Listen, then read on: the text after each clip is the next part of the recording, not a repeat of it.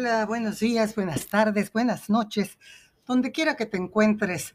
Por acá María Luisa López Corso, iniciando una nueva temporada de nuestra serie La oportunidad y el éxito.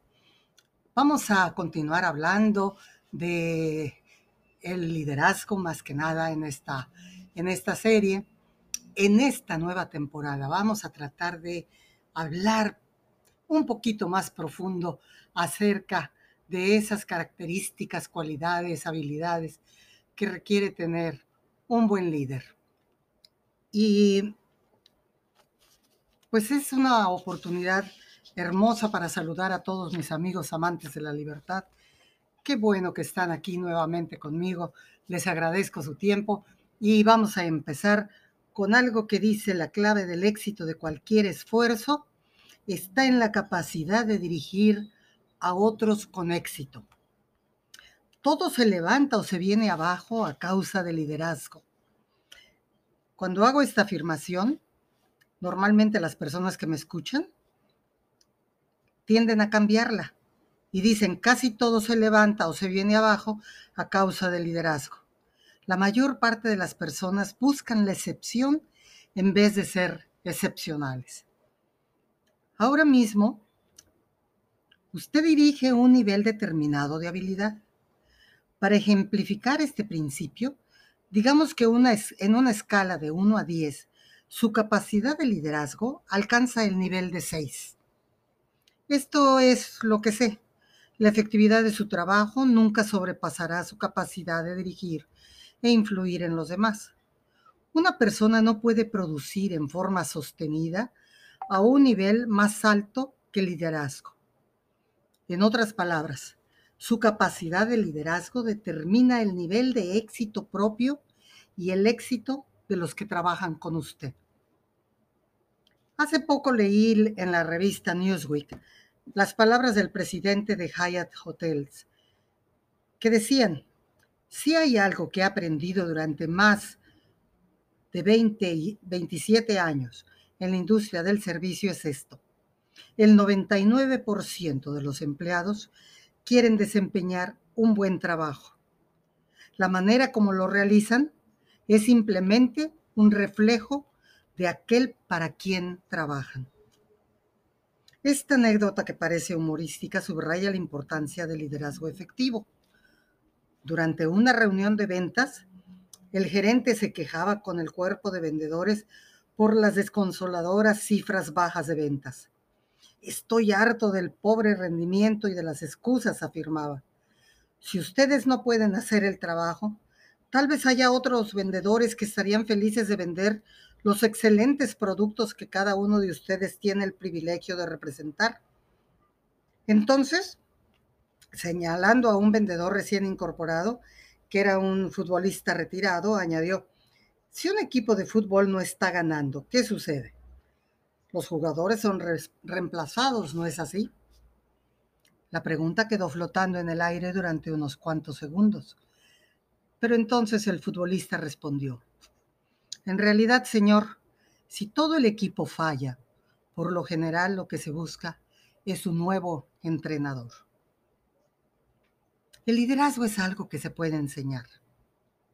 No es ninguna especie de club exclusivo para los que ya nacieron con la membresía. Las características personales que constituyen la materia prima del liderazgo pueden adquirirse. Enlazárselas estas con el ser líder, nada te impedirá serlo.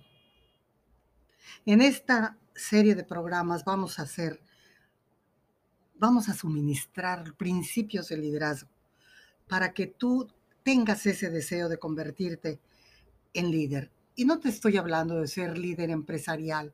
Puedes ser líder en tu familia, puedes ser líder en tu comunidad, desde luego en tu empleo.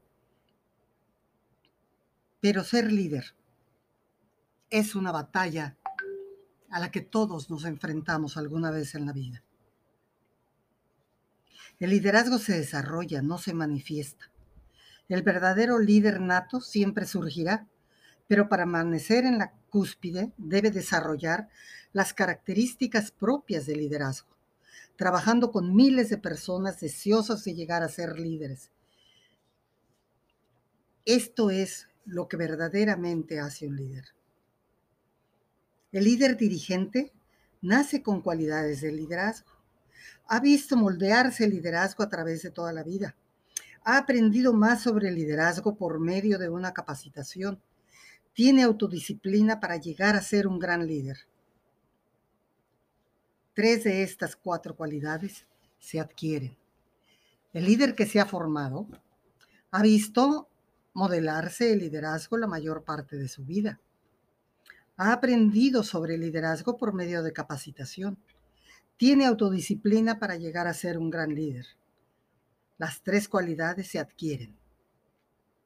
El líder que es latente ha visto modelarse el liderazgo recientemente. Está aprendiendo a ser líder por medio de la capacitación. Tiene autodisciplina para llegar a ser un buen líder. Las tres cualidades se adquieren. El líder limitado tiene pocos nexos o ninguno con líderes. No ha recibido capacitación o está, esta ha sido casi escasa. No tiene deseos de llegar a ser líder, pero las tres cualidades pueden adquirirse. Hay muy pocos libros, sobre liderazgo. La mayoría tienen que ver con la administración. Parece que hay mucha confusión sobre la diferencia entre liderazgo y administración. Pero mira, los administradores líderes son pensadores con visión a largo plazo, que vislumbran más allá de los problemas del día y los informes trimestrales. Los administradores líderes se interesan en sus compañías sin limitarse a las unidades que dirigen. Quieren saber cómo todos los departamentos de la compañía se afectan unos a otros y constantemente traspasan sus áreas específicas de influencia. Los administradores líderes enfatizan la visión, los valores y la motivación. Los administradores líderes tienen fuerte capacidad política para enfrentar los conflictos inherentes a los múltiples constituyentes. Los administradores líderes no aceptan el status quo. La administración es el proceso de asegurar que el programa de objetivos de la organización se implemente. El liderazgo, en cambio, tiene que ver con suscitar una visión y una motivación en la gente. Las personas no quieren ser manejadas, quieren ser dirigidas. ¿Alguien ha oído de un administrador mundial? ¿De un líder mundial? Sí, de un líder educativo, sí. De un líder político, sí. Religioso, explorador, comunitario, laboral, empresarial, sí.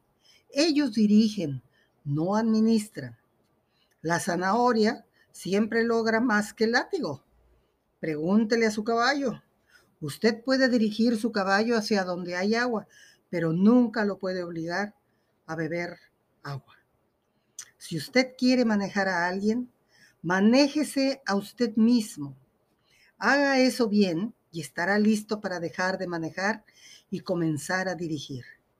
Saber cómo hacer un trabajo es el logro del esfuerzo laboral. Mostrar a otros es el logro de un maestro. Asegurarse de que el trabajo sea hecho por los demás es el logro de un administrador. Pero inspirar a otros para hacer un mejor trabajo es el logro de un líder.